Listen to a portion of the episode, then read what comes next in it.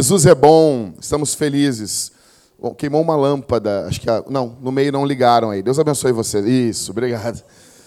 Obrigado, pessoal. Bom, é seguinte, meu nome é Jackson, sou um dos pastores dessa igreja e nós estamos muito felizes. Pela quarta vez, pelo quarto ano, nós estamos comemorando o Domingo de Ramos. Bom, Domingo de Ramos para algumas pessoas, para algumas pessoas isso é uma tradição católica romana, para outros é que já conhecem um pouquinho mais do, do cristianismo, sabem que isso está ligado com a, a questão da tradição cristã. Então, outras vertentes comemoram o Domingo de Ramos, como igrejas anglicanas, igrejas luteranas e algumas igrejas emergentes. Bom, deixa eu explicar para vocês algumas coisas aqui. Uh, agora, amanhã, Porto Alegre está fazendo 246 anos. 246 anos. Nós estamos inseridos em uma cidade, estamos inseridos em um tempo, e nós ficamos muitas vezes reclamando. Ah, porque nós queríamos poder influenciar mais, porque o, o mundo não olha para a igreja, porque fazem tudo contra nós, Leonardo, tudo, tudo contra nós. Essa Globo desgraçada, esse diabedo aí, que droga, Fátima Bernardes fazendo essas coisas. O crente reclama de tudo e às vezes ele tem que reclamar mesmo. Com certeza que ninguém vê o encontro com a Fátima Bernardes, porque é, é pecado. Não, antes de ser pecado, aquilo é chato pra caramba. Entendeu? Parece reunião da Avon. E daí nós ficamos reclamando, reclamando. Dá um pouquinho mais de retorno, por favor, Pedro. Aí a gente fica reclamando, reclamando. Aí quando a gente tem algo que, tá, que a gente pode influenciar a cultura, a gente acaba não, não ligando. Um exemplo é o calendário. O calendário litúrgico. Muito do calendário litúrgico foi absorvido pela nossa cultura. Então, domingo de Ramos. O que, que nós comemoramos no domingo de Ramos? Nós comemoramos a entrada triunfal de Jesus em Jerusalém. Você que está aqui há mais anos, você sabe disso que é uma semana antes da Páscoa. É quando Jesus entrou em Jerusalém. Ele entra num domingo, montado num jumentinho. Mais ou menos como essa arte que foi retratada. Ele entra, só claro que ele não estava com aquele chapéu de luz ali que as imagens retratam. Né? Um chapéu de lâmpada, né? Não. É óbvio que eles retratam dessa forma para querer dar uma ideia da questão da divindade ou da santidade de Jesus. Então, nós temos que influenciar a cultura onde nós estamos vivendo, a cidade de onde nós estamos vivendo. Nós temos um sonho de redimir a nossa cidade, de ver o evangelho permeando todas as áreas da nossa cidade. Nós queremos que o cristianismo, o evangelho, ele tenha eco na nossa cultura, que é tão anticristã. Então nós temos festas, aí quando tem as festas cristãs na cultura, a gente fica, ah, não, isso não, não precisamos disso. As pessoas ficam complicando. Poxa, nós temos Natal, nós temos Páscoa, nós temos Pentecostes. Nós comemoramos aqui na igreja. O Natal, então, nós comemoramos. A Páscoa, Venha, venha, bote uma roupa bonita semana que vem, que nem o Rodrigo, tá bonito aí, tá lustroso. Sabe, minha avó falava isso aí, sabe? Não sei, nunca entendi o que é isso. Lustroso. Bom, gente, o que é o domingo de Ramos? Então é esse domingo antes da Páscoa. Deixa eu explicar uma coisa para vocês. A Páscoa aqui na Vintage, Páscoa o dia de Pentecostes, que é o aniversário da igreja. Esse ano, o dia de Pentecostes são 50 dias depois da Páscoa. Ele cai no dia 20 de maio, esse ano. Vai ser o nosso aniversário aqui da Vintage. No dia 19, nós temos um jantar só para membros. Vai ser uma alegria muito grande. Semana que vem, antes de entrar no sermão, deixa eu explicar uma coisa para você. Semana que vem, na Sexta-feira Santa, nós teremos um culto aqui sobre a morte de Jesus. Às 8 horas da noite. É feriado, não fique em casa, traga alguém. Nós vamos entupir de cadeira. Se lotar, com certeza, provavelmente vai lotar. Os membros, os mais jovens, a gurizadinha fica de pé com alegria, senta nos cantos aqui, tudo feliz, dando glória a Deus. E é isso. Depois, no sábado, nós estaremos se o tempo permitir, nos últimos anos, dois anos não conseguimos, nós estaremos pregando o evangelho, cantando na esquina democrática. Isso é muito importante. É muito importante a gente ir para a rua. Então, eu já prego ali naquela esquina democrática há quase 20 anos. E já jogaram mijo em mim, bastante coisa. Já voltei para casa fedendo. Mas é muito bom, é o âmago. Ali é o, é o areópago de Porto Alegre. Ali onde as maiores manifestações acontecem aqui na cidade. Uma vez eu estava passando ali pela esquina democrática e eu vi ali um grupo de religiões afros e o pessoal recebendo os demônios ali no meio da esquina democrática. Na hora eu fiquei. Essa liberdade ela foi dada por Deus para a igreja e nós às vezes não usamos. Então você vai se envolver, você vai junto. Às quatro horas da tarde começa a esquina democrática.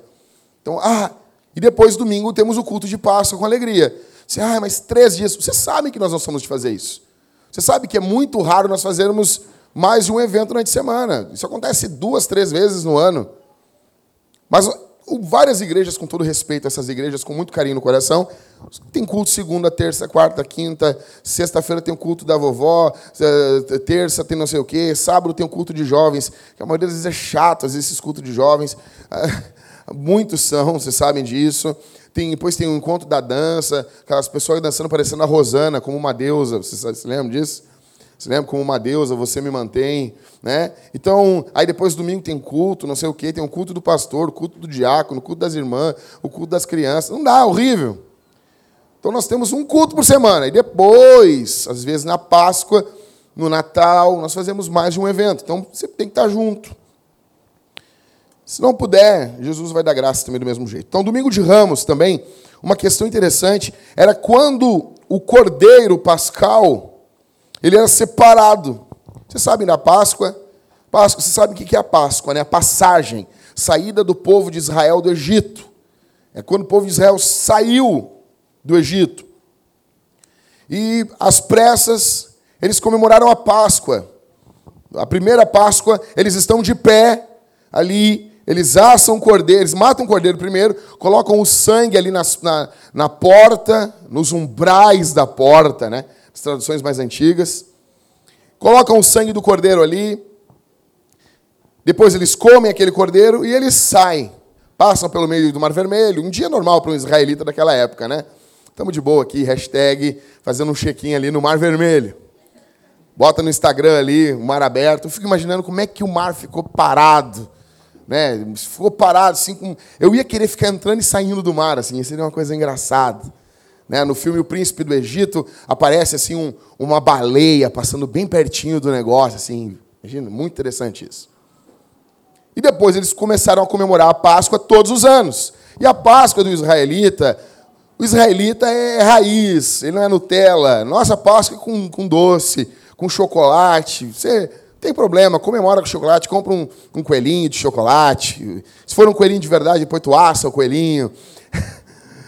Só que o, o, a Páscoa do israelita era com churrasco. Eles matavam cordeiro, comiam carne de cordeiro, tinha costelinha de cordeiro com molho barbecue. É muito bom.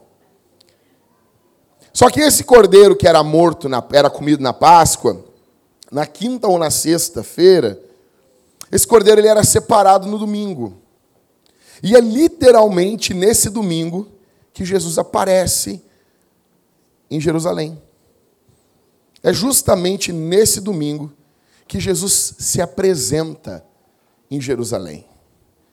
Havia uma profecia em Zacarias que Jesus entraria. E quando começamos aqui a, a falar sobre o Domingo de Ramos, há quatro anos atrás eu falei, preguei sobre Zacarias. Depois, no outro ano, eu preguei a, a entrada de Jesus triunfal em Mateus. Daí, o ano passado, eu preguei a entrada triunfal de Jesus em Marcos. Daí esse ano eu vou pregar a entrada triunfal de Jesus em que livro da Bíblia? Mateus, Marcos, Lucas. Então abrem Lucas aí. Lucas capítulo 19. Ano que vem vou pregar em que, em que livro? Em, em João. João. E depois? Aí depois eu não sei. Aí depois eu talvez vou pregar o Salmo 84, que profetiza a entrada triunfal também de Jesus. Tá bom? E depois, daí depois eu não sei o que eu vou fazer. Daí a gente volta tudo de novo, começa tudo de novo. Lucas capítulo 18. A gente vai ler. 18 não, 19, tá? Do verso 28 até o verso 44. A gente vai ler. E você não vai fechar isso aí. Hoje inicia a chamada Semana Santa. Então tem todo um cronograma, porque Jesus entra em Jerusalém e ele passa essa semana em Jerusalém.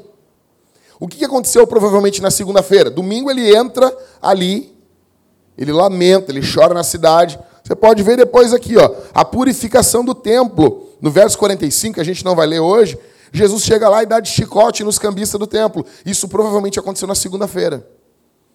Então, Vamos, vamos tentar essa semana passar uma semana de reflexão diante de Deus, imaginando quando foi a última semana de Jesus antes de sua morte. Lucas capítulo 19, verso 28 diz assim: Tendo assim falado, Jesus seguiu caminhando, caminhando adiante deles, subindo para Jerusalém. Ao aproximar-se de Betfagé e de Betânia, perto do monte chamado das Oliveiras, enviou dois de seus discípulos, dizendo-lhes: Ide ao povoado que está adiante, e ali ao entrar, achareis amarrado um jumentinho, sobre o qual ninguém jamais montou. Desamarrai-o e trazei-o. Se alguém vos perguntar por que o desamarrais, respondereis assim: O mestre precisa dele. Partiram, pois, os que estavam os que haviam sido enviados e acharam tudo conforme lhes dissera. Enquanto desamarravam o jumentinho, os seus donos lhes perguntaram: Por que desamarrais o jumentinho? Eles responderam: O mestre precisa dele.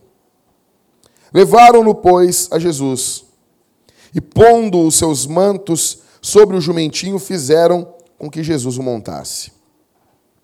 E enquanto ele passava, outros estendiam os seus mantos pelo caminho. Já perto da descida do Monte das Oliveiras, toda a multidão de discípulos, alegrando-se muito, começou a louvar a Deus em voz alta, em alta voz, para todos os milagres que havia visto. Por todos, perdão, por todos os milagres que havia visto. Verso 38, dizendo: Bendito o rei que vem em nome do Senhor paz no céu e glória nas alturas. Verso 39. Nisso, alguns dos fariseus dentre a multidão disseram-lhe: Mestre, só um pouquinho, mexeram no meu som aqui. Aconteceu algum problema aí, gente? Me tiraram meu som aqui. Meu Deus do céu. Mas que coisa do diabo isso. Repreende o Cristo, Senhor. Repreende ele. Meu Deus, que luta. No meio da leitura bíblica, o inimigo é, é furioso, né, linda? Não pode ver a gente lendo a Bíblia ficando nervoso assim. Onde é que eu estava? Verso 39. Olha, agora está pitando aí. Não, não, agora, Christopher. Não, não, mas o meu retorno mexeu no retorno aqui. Não, não, daí resolve aí com vocês aí na frente. Só não tira esse daqui, entendeu? Eu, eu, não sei, o manual do pastor não vem como continuar assim, sabe? Eu vou escrever um livro, Cauê, e no meu livro vai ter assim: Como guerrear contra os mesários. Você pede para ele, me dá mais retorno. Ele só finge, Catito, que mexe no botão e não. E nada. Eu vou seguir aqui, gente. Segue lendo enquanto os rapazes vão tentar resolver. Verso 39. Nisso, alguns dos fariseus, dentre a multidão, disseram-lhe: Mestre, repreende os teus discípulos. Verso 40. Mas ele lhes respondeu: Eu vos digo que se estes se calarem, as próprias pedras clamarão. Verso 41. Jesus chora por Jerusalém. E quando se aproximou e viu a cidade, chorou por ela.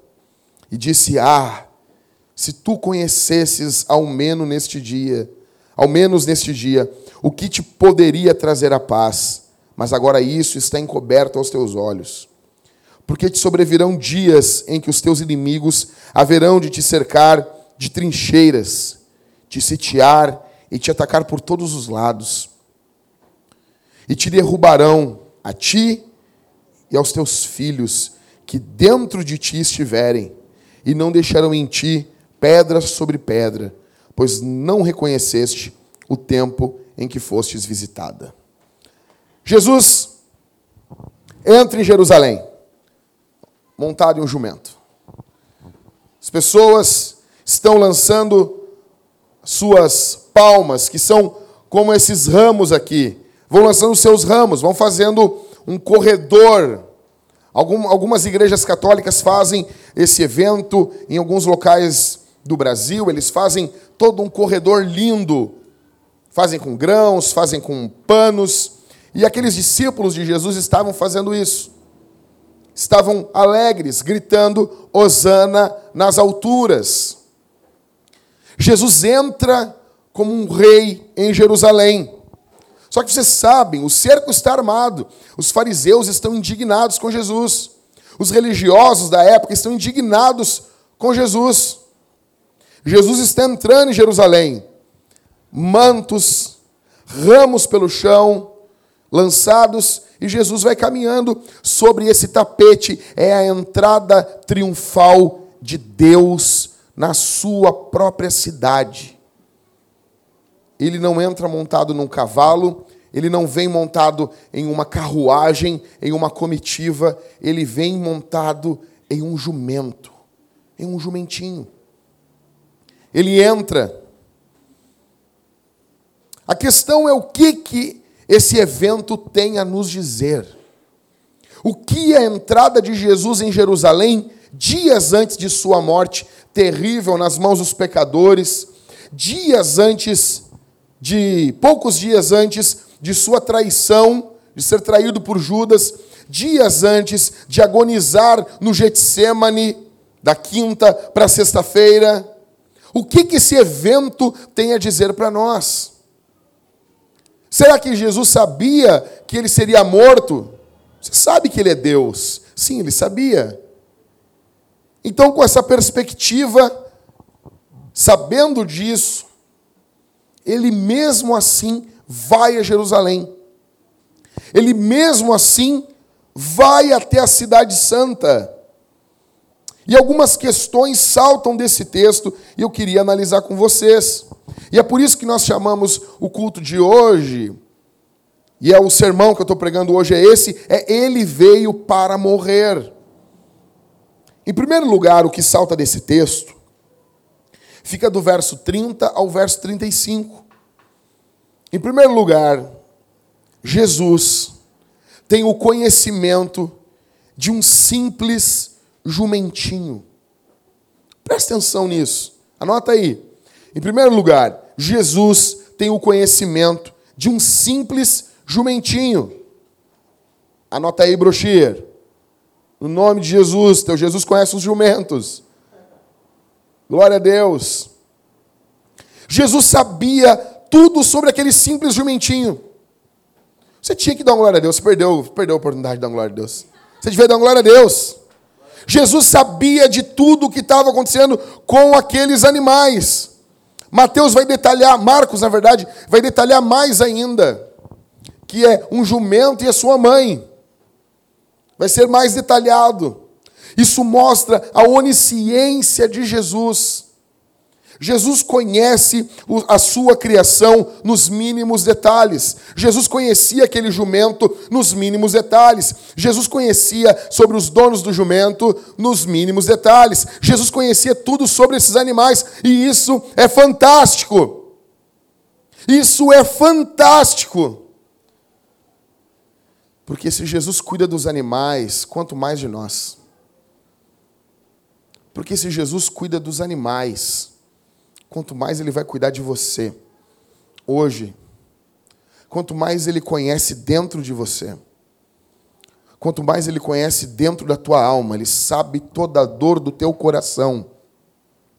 Ele não está brincando com as tuas emoções, ele não está brincando com todas as coisas que acontecem na tua vida. A tua vida não está jogada ao acaso. A tua vida não está jogada ao esmo. Você não é, é fruto de uma aleatoriedade terrível da existência humana. Você está nas mãos de Deus.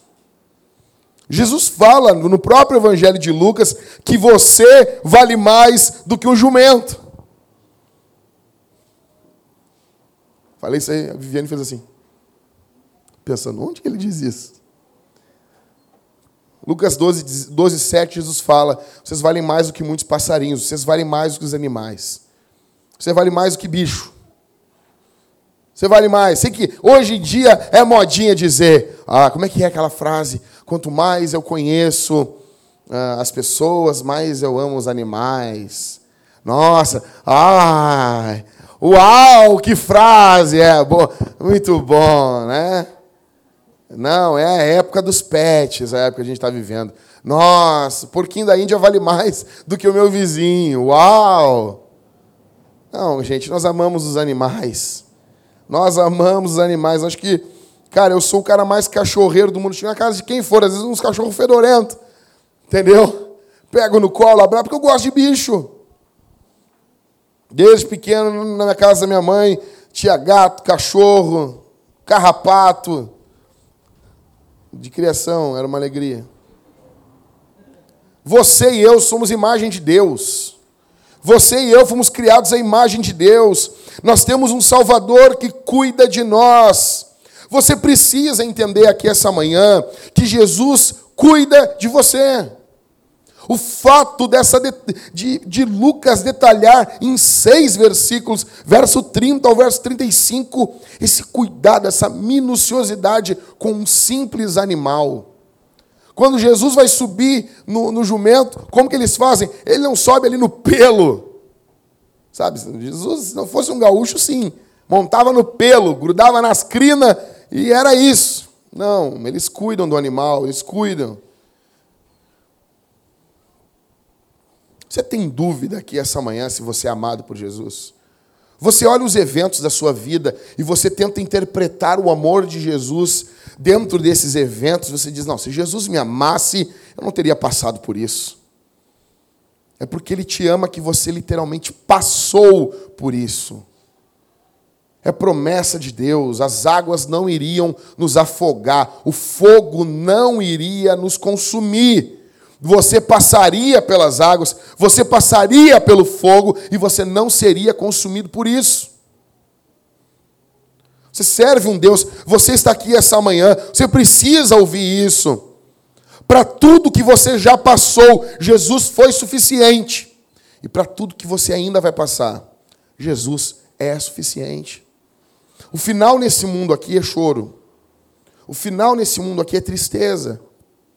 Nós estaremos no enterro uns dos outros, nós choraremos uns pelos outros, mas a grande sacada desse texto, quando fala sobre esse jumentinho, sua mãe, em Marcos também que narra, a grande sacada disso é que Deus conhece a minuciosidade, a coisa mais específica dos bichos, quanto mais de nós quanto mais de você, de mim. Jesus ama você. Jesus ama você. Uma outra coisa que fica ainda dentro desse primeiro ponto é o seguinte: Jesus manda esses discípulos irem buscar um jumentinho, dado uma ordem, dado uma missão para eles.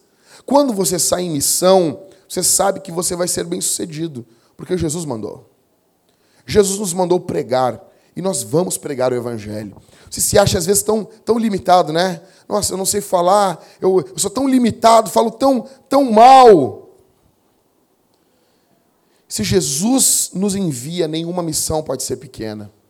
Alguém pode dizer assim: Jesus pega dois discípulos e manda, vai lá e busca um jumentinho. Pô, aí, office boy, quem é mais da antiga vai saber. É contínuo de Jesus. Você nem lembra desse, você nem sabe desse termo. Você nem, não sabia? Não sabia?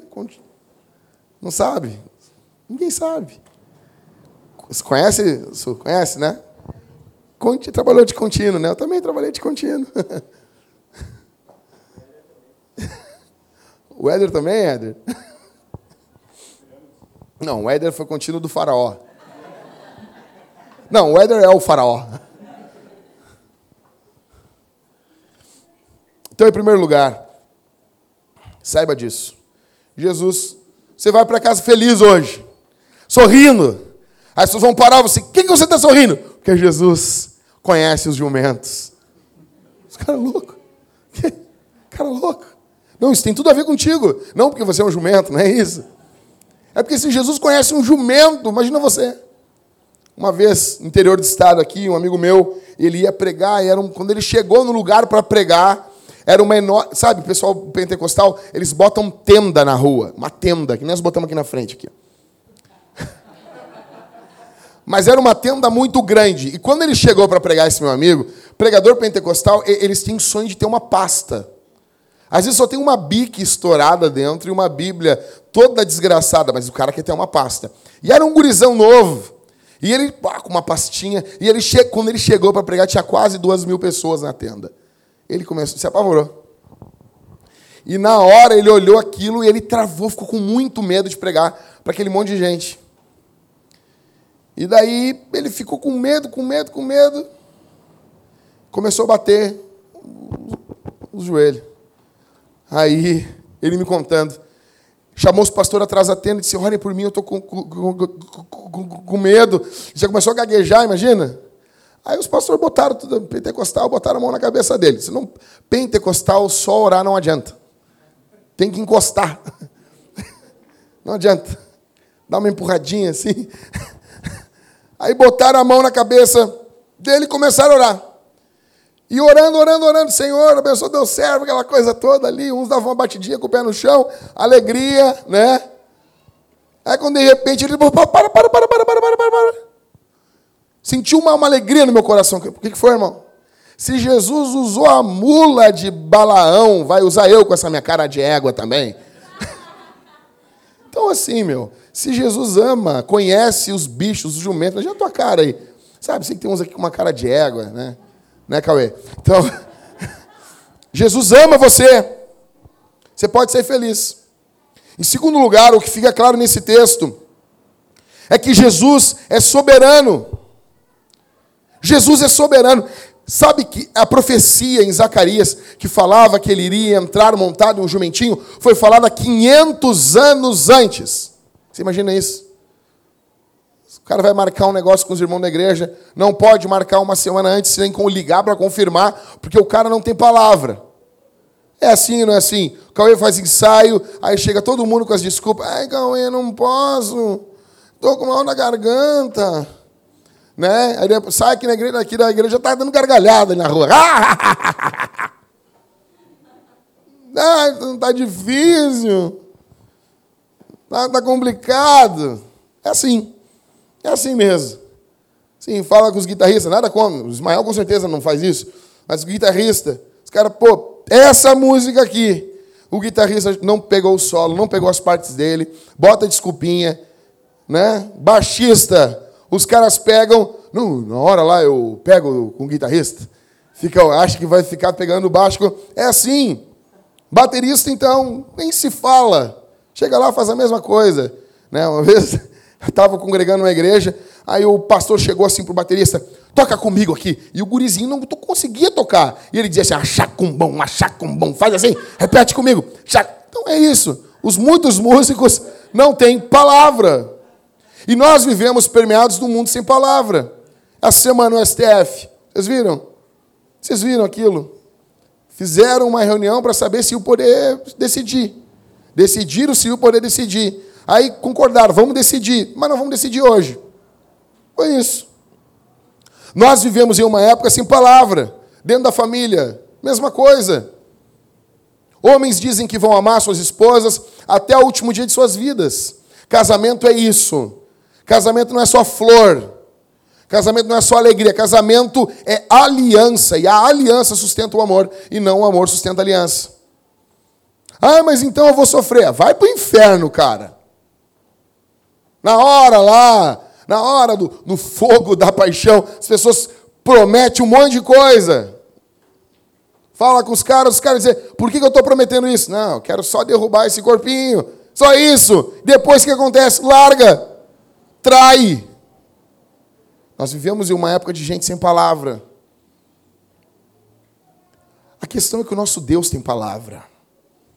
Jesus está entrando, contemple o teu Deus, ele está entrando montado em um jumentinho, e isso não é ao esmo, isso não é algo solto. Jesus está entrando em Jerusalém, porque isso foi profetizado há 500 anos antes. Essa profecia vem 500 anos antes. Por quê? Deus está mostrando que ele tem a história nas suas mãos. A história não está nas mãos dos ditadores. A história não está nas mãos dos ímpios. A história não está nas mãos dos homens maus. A história não está nas mãos do diabo. A história está nas mãos de Deus. Jesus entra e Deus disse que Jesus entraria e não só disse que Jesus entraria, mas disse como ele entraria. Isso é fantástico. Isso é fantástico. Deus não conhece imprevistos. Isso é interessante que Deus não está só escrevendo a história, mas Ele está nos revelando a história. Está aqui. Ele não só escreve, mas como mostra para nós. Ele diz: Mateus, chega mais perto, olha o que eu estou fazendo, olha o que eu vou fazer na história do mundo, leia aqui, contemple aqui, veja as minhas maravilhas aqui. Nós estamos olhando os noticiários, estamos olhando, as pessoas estão perplexas, é briga, é caos no Brasil, votação no final do ano, e a igreja segue marchando, triunfando diante de Deus. Por quê? Porque nós temos a palavra de Deus, porque nós temos o Evangelho. Como dizia Billy Graham, eu estou tranquilo, eu li a última página da Bíblia e tudo vai ficar bem. Jesus vence. Eu pergunto para você aqui essa manhã, por que você insiste em não confiar em Deus?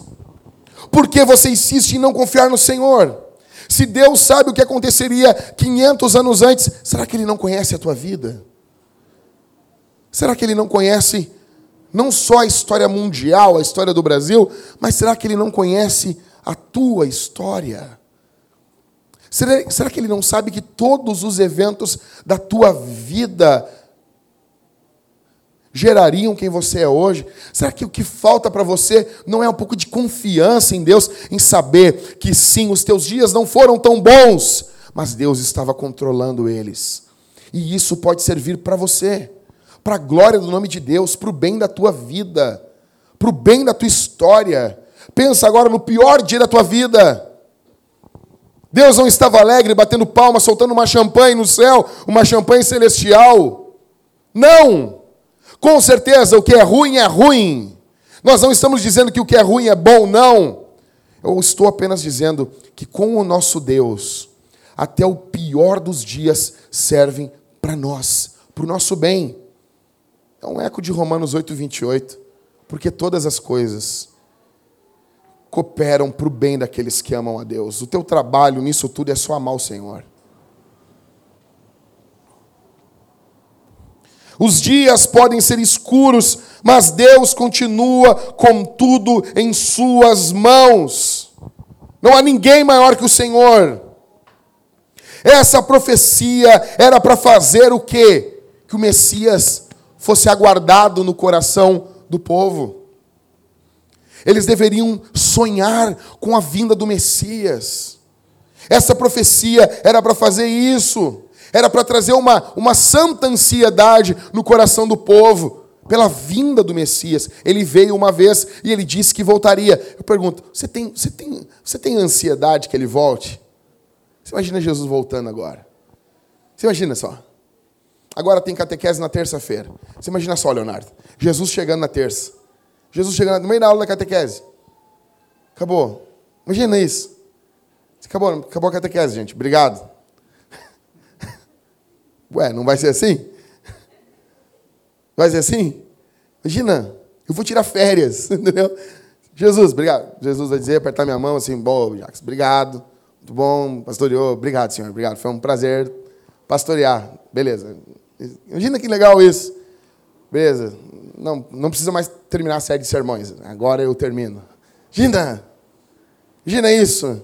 Ele chegando, ele voltando, ele reinando em corpo, em vida. O mundo vendo Jesus. Ai, será? Estou incrédulo, cara.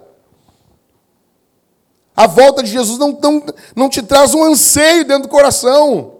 Imagina agora todo mundo, todo caos, guerra, aí de repente, dentro, dentro de nós, porque o Espírito Santo vai testificar isso na gente. A gente começa a ter uma alegria, uma alegria, uma alegria, uma alegria, uma alegria, e o Espírito Santo testificando: Jesus está voltando. É a volta de Jesus.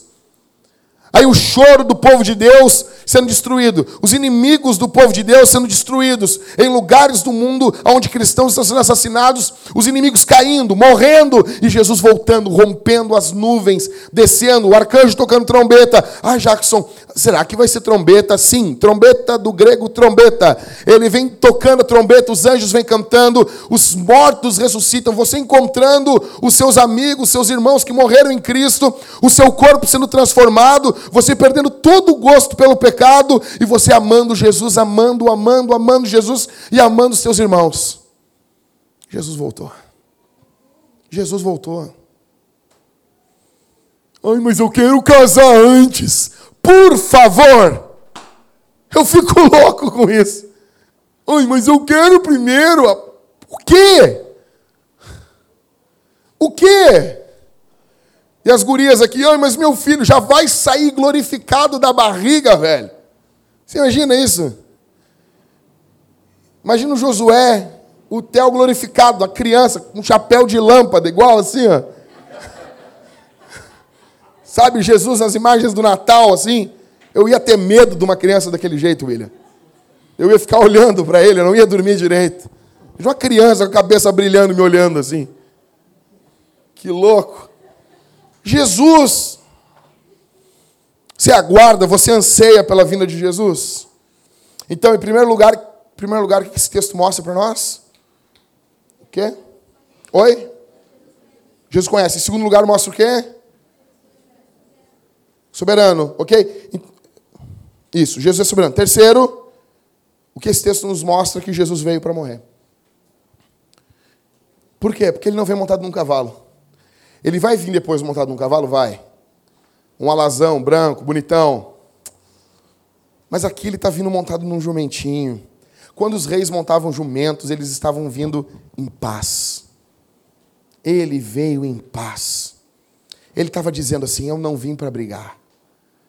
Eu deveria, eu podia, eu podia vir para destruir tudo. Eu podia vir para tocar fogo em tudo. Ó, oh, Jerusalém, vocês merecem isso. Mas eu vim em paz ele vem e se rende.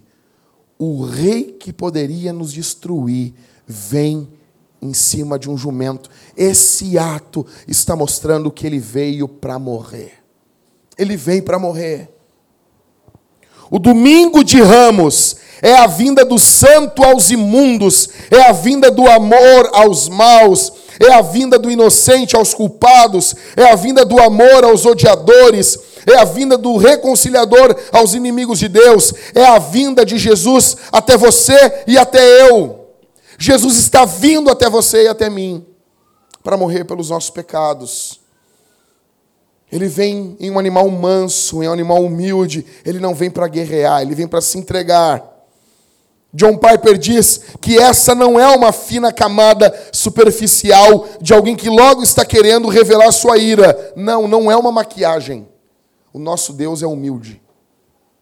Ele é justo, ele vai julgar tudo ao seu tempo, mas o coração dele também é humilde. Ele está vindo para morrer. Ele está vindo para morrer. Tem um texto em Lucas capítulo 12, verso 32, que diz: Não temas, ó pequeno rebanho, porque é do agrado do vosso Pai dar-vos o reino. Deus se agradou. O termo Deus se agradou é que Deus está feliz. Deus está feliz em dar o reino de Deus para você, para mim. Deus está feliz em colocar você na mesa. Você, às vezes, imundo, botar você imundo na mesa e participar e comer e beber de Jesus. Deus está feliz. Deus não está agindo de forma generosa porque alguém o coagiu. Ninguém coage Deus. Ninguém bota Deus na parede. Esses imundos da Universal, escuta aqui que eu vou dizer. Esses imundos pastores da Universal, eles são os ímpios. Eles falam que é hora de botar Deus na parede. Quem eles pensam que são? O dia que o furor do eterno Deus jogar esses imundos na parede, será o dia do juízo final. Ninguém coage Deus a nada, ele livremente vem, ele livremente se entrega. Se ele não se entregasse, ele continuaria sendo Deus. Se ele não viesse morrer em uma cruz, ele continuaria sendo bom. Se ele destruísse você e eu, ele continuaria sendo maravilhoso. Ele não nos deve nada. Mas ainda assim ele vem. Ele entrega o reino. O Senhor está expressando. Deus está agindo em liberdade, não sob constrangimento. Ninguém constrange o Senhor. Quando ele dá o seu reino ao seu rebanho, ele está agindo a partir do seu mais profundo deleite. É isso que significa Deus se agradou em dar-nos o reino. Deus está feliz. Sabe o que é isso? Salvar você faz Deus feliz. Curar as tuas feridas faz Deus feliz. Ele não precisa disso, mas o seu âmago faz faz bem para Ele. Sabe salvar você, dar um novo entendimento do Evangelho para você, restaurar a tua família, restaurar você, deixa Deus feliz. Ele está alegre. Você era ladrão, você era um adúltero, você era nojento, você era assassino, vaidoso, maldoso, mentiroso e Jesus veio até você. Você nota isso? Jesus está vindo a uma cidade imunda, que tem nome de santo, mas não é santo. Em quarto, o que nós aprendemos com esse texto? Que os discípulos se alegram, mas os religiosos se irritam. Do verso 36 ao verso 40. Discípulos se alegram, mas os religiosos se irritam. Você se lembra do texto aqui? Os caras começam a dizer para Jesus. Verso 38. Bendito o rei que vem em nome do Senhor. Paz no céu e glória nas alturas. Verso 39. Nisso, alguns dos fariseus, dentre a multidão, disseram-lhe: Mestre, repreende teus discípulos. Para que tanta alegria? Por que um culto tão animado? Vamos fazer uma coisa mais clássica aqui. Baixinho. Para que levantar as mãos? Para que tão escandaloso? Por que tão brasileiro? Por que tão latino? Aí Jesus diz: eu vos digo: se estes se calarem, as próprias pedras clamarão. Sabe com quem se alegra com o rei? Quem se alegra com o reino é quem ama Jesus. Quem ama o rei, ama o reino. Quem ama o rei, ama os louvores ao rei. Quem ama o rei, ama louvar o rei. Quem ama o rei, ama a palavra do rei. Quem ama o reino de Deus, ama culto porque o culto não é sobre nós, é sobre Jesus. Os discípulos estão alegres e não, não, um milhão de vezes não. Não é a mesma multidão que vai gritar crucifica na, na quinta-feira, não é.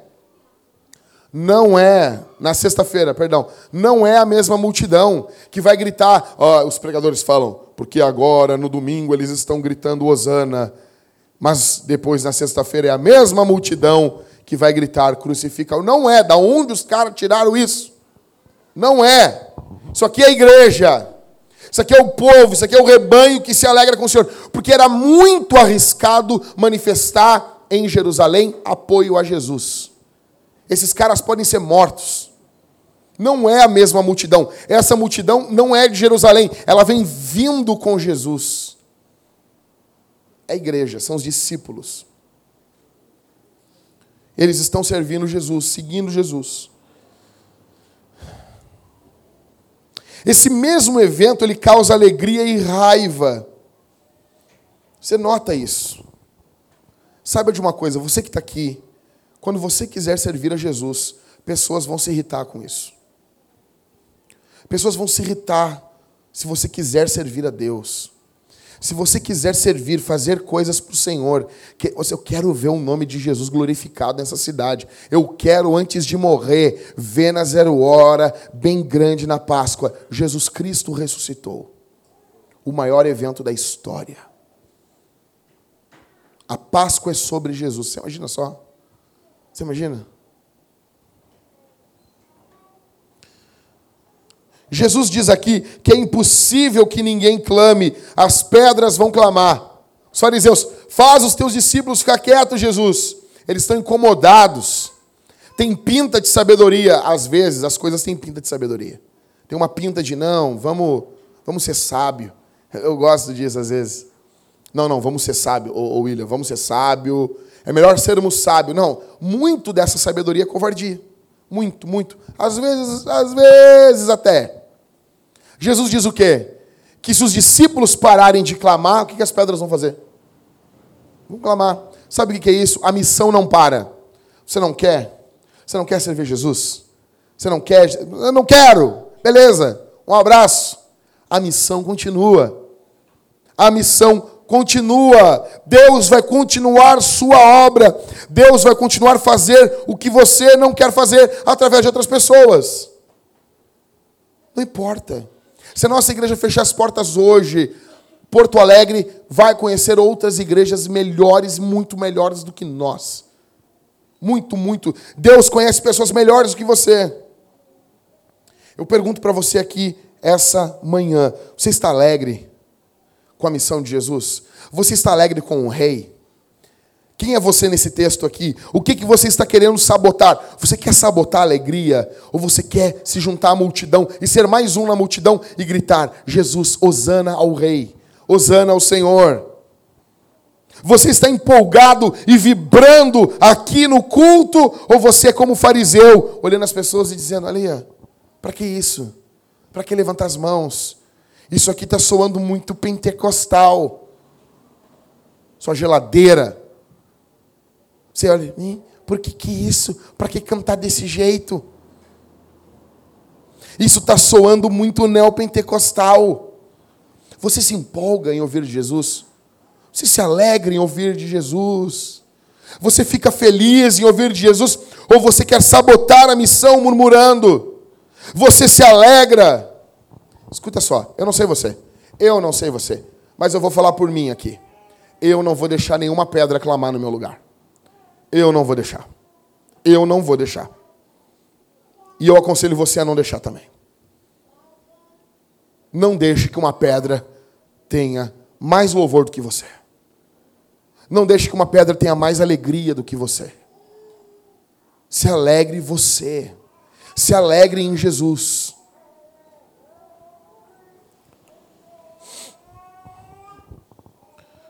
Vamos conversar um com o outro agora, assim? Vão ficar um com o outro conversando, marcando o encontro. Assim, na cara dura. Em último, o que aprendemos com esse texto? Verso 41 ao verso 44. O nosso Deus chora ao ver a cidade. Olha o que diz a Bíblia. Verso 41. E quando se aproximou e viu a cidade, chorou por ela. E disse: ah, se tu conhecesses, ao menos neste dia, o que te poderia trazer a paz, mas agora isso está encoberto aos teus olhos. Jesus entra na cidade, ele olha o sinédrio que o odiava, ele olha a resistência radical dos religiosos, ele olha o templo, ele olha a situação do povo, ele olha a situação da cidade, as, os negócios sendo feitos em nome de Deus. E quando ele vê toda essa trama, ele chora. Quando ele olha para Jerusalém, ele chora. Olha aqui para mim. O termo choro aqui numa palavra grega, eu não vou ficar pro, pronunciando grego aqui, mas é uma palavra grega. Ela é mais do que choro. Hernandes Dias Lopes diz que é um pranto com soluços e gemidos. É um choro violento. Sabe quando você tem que acalmar uma pessoa que ela está chorando demais? Não é um chorinho, sabe? Tem chorinho de gente rica, sabe?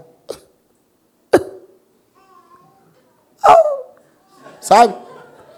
Sabe? Sabe? Sabe isso? Não, não é disso. Não é disso. Quem aqui já foi num enterro de pobre? Não, não, não. Enterro de pobre é diferente. É disso que eu estou falando. Jesus está chorando que nem um pobre aqui. Chorando muito diante da cidade. É como se os discípulos tivessem que chegar perto dele e acalmar ele. Ele olha a cidade e ele é tomado de um pranto violento. Violento, com soluços, com gemidos, um choro alto, um choro muito forte.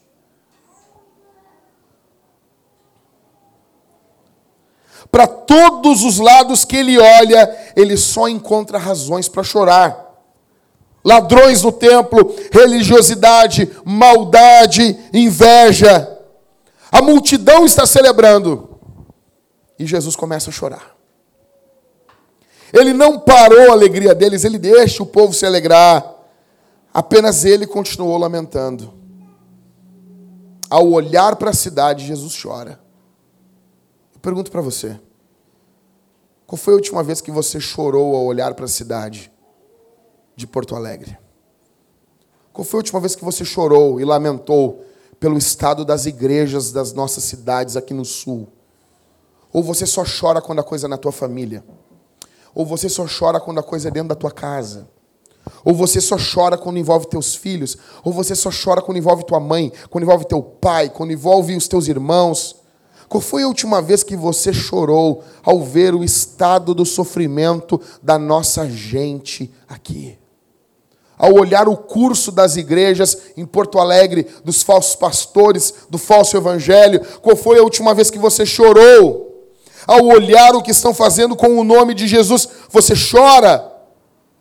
Escuta aqui.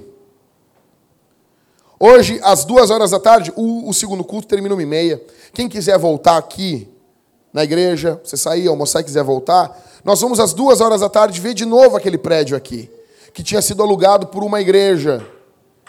Eu não vou falar o nome da igreja, ela começa com paz e termina e vida, tá bom? Eu não vou dizer o resto do nome da igreja. Eu conversei com, com o dono do prédio, sabe o que ele me contou? Ele me contou que teve que chamar a brigada militar porque os pastores que estavam ali estavam contratando prostitutas durante a semana para entrar ali.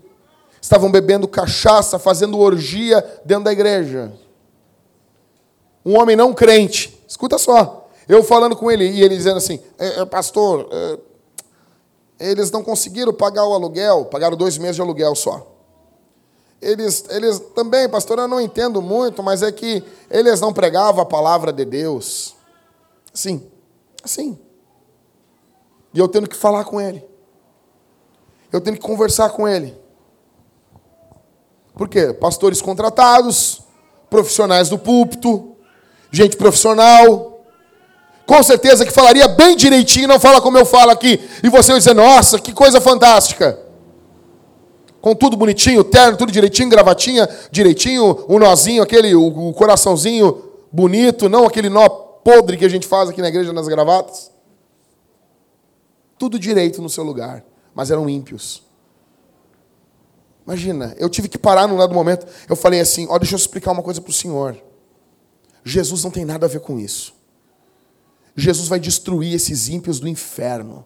Jesus não tem nada a ver com isso. Por favor, preste atenção. O juízo final vai vir. E também já dei uma paulada nele também, né? Viu? Quis alugar para essas igrejas? Eu não avisei? Eu me lembrei da minha mãe, eu tive que falar um negócio desse, né? Eu te avisei. Mas, pastor, o senhor pode vir aqui? Eu vou pensar. Hoje, às duas horas da tarde, depois do segundo culto, você vai comer um clube social, quem tiver no segundo culto, e vamos tudo ali. Vamos chegar ali. Você vai botar a planta do teu pé e vai dizer: Eu recebo.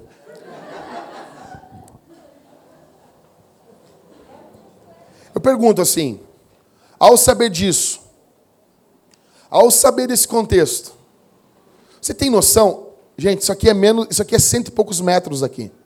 a cento e poucos metros. Os vizinhos tiveram que chamar a brigada. Ligaram para o dono do prédio porque eles estavam fazendo uma orgia dentro da igreja com prostitutas, com dinheiro do povo. Você tem noção? Aqui perto da gente, debaixo das nossas barbas. E depois eu fiquei pensando, orava por eles ainda, porque veio três ventos e destruiu três vezes a placa da igreja deles. A ira de Deus. Era a ira de Deus. Isso é óbvio. Não, não quer dizer que toda vez que vier um vento destruir uma coisa é a ira de Deus. Mas no caso desses caras era. Deus estava indignado com os caras. Isso é triste.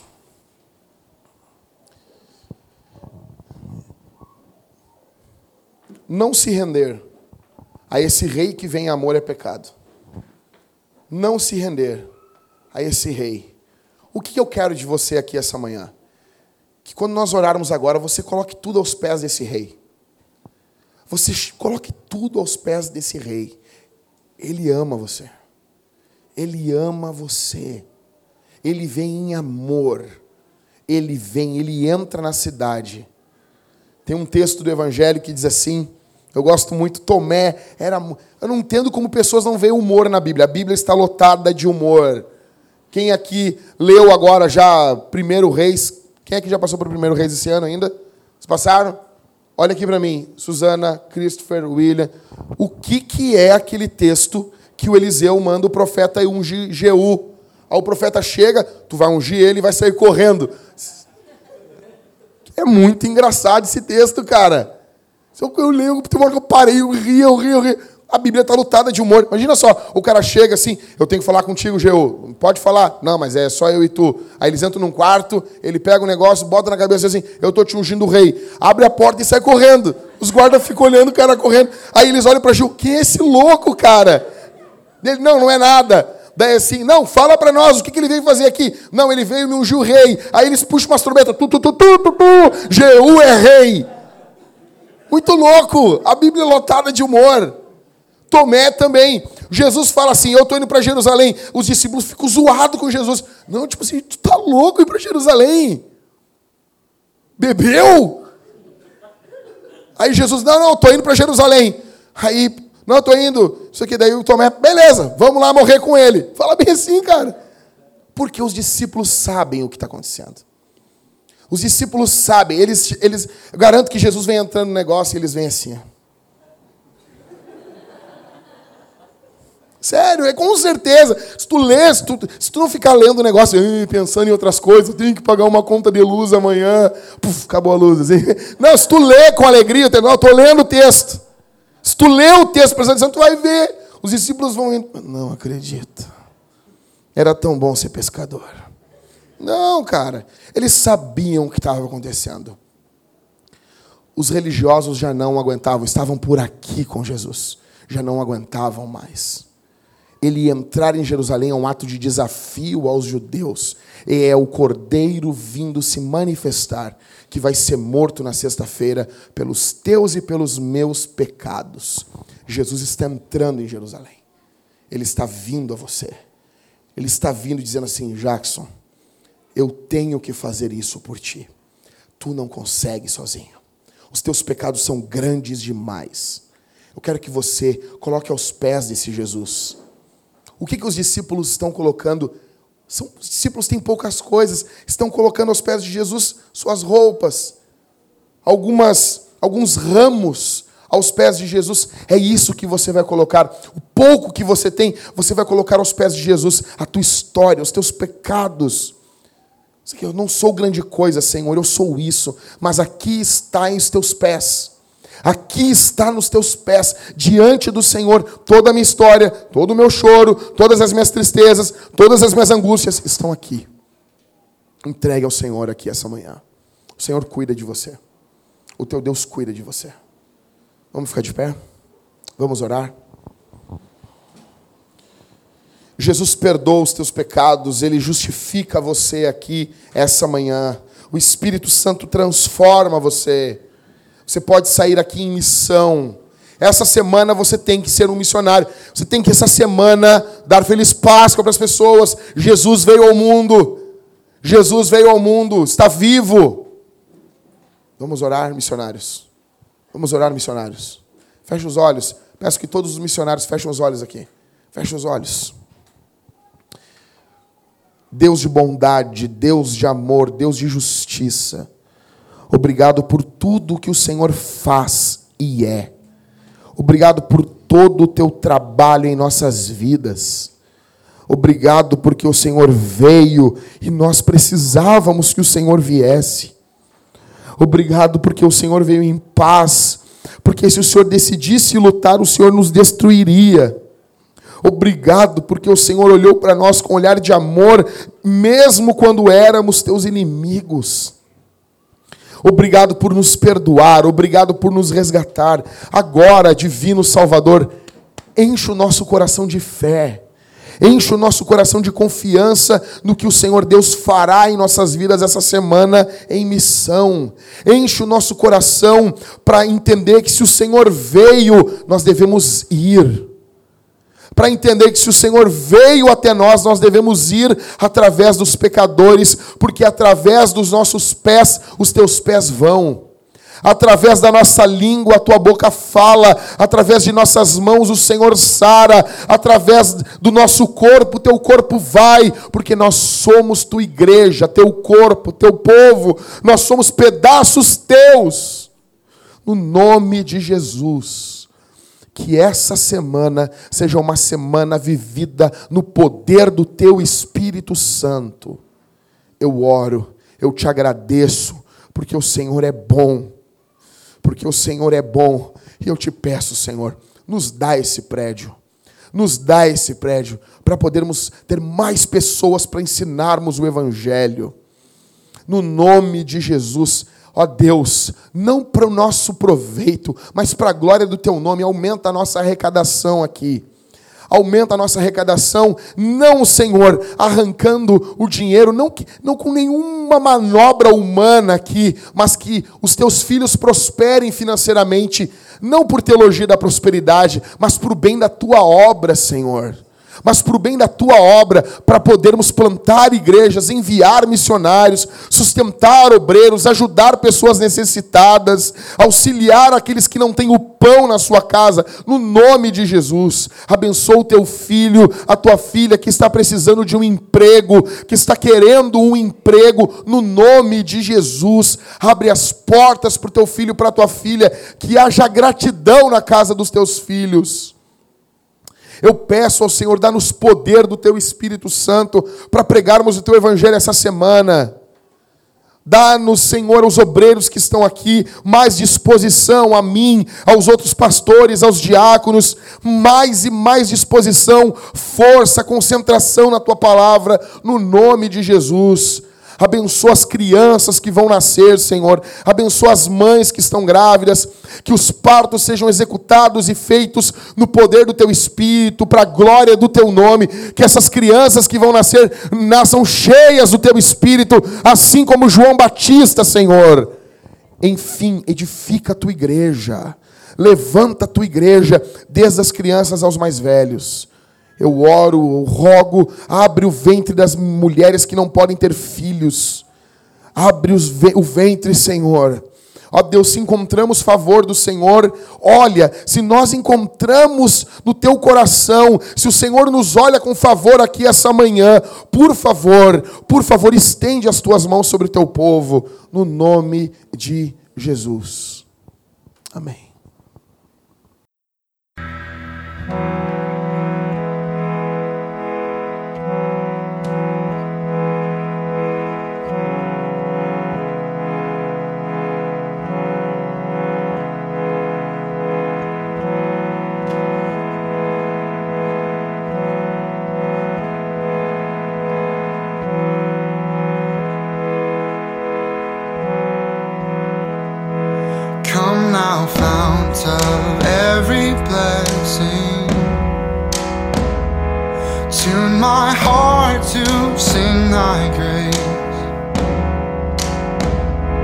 Streams of mercy never ceasing.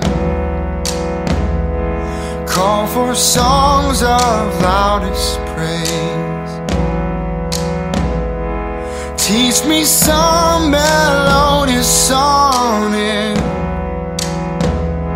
sung by flaming tongues above.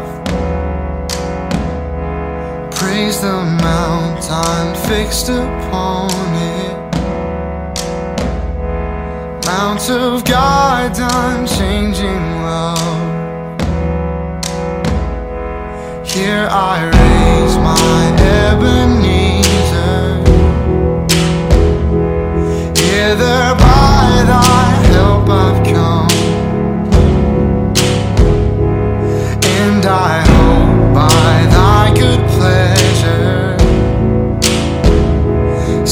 simply to arrive at home. Jesus. So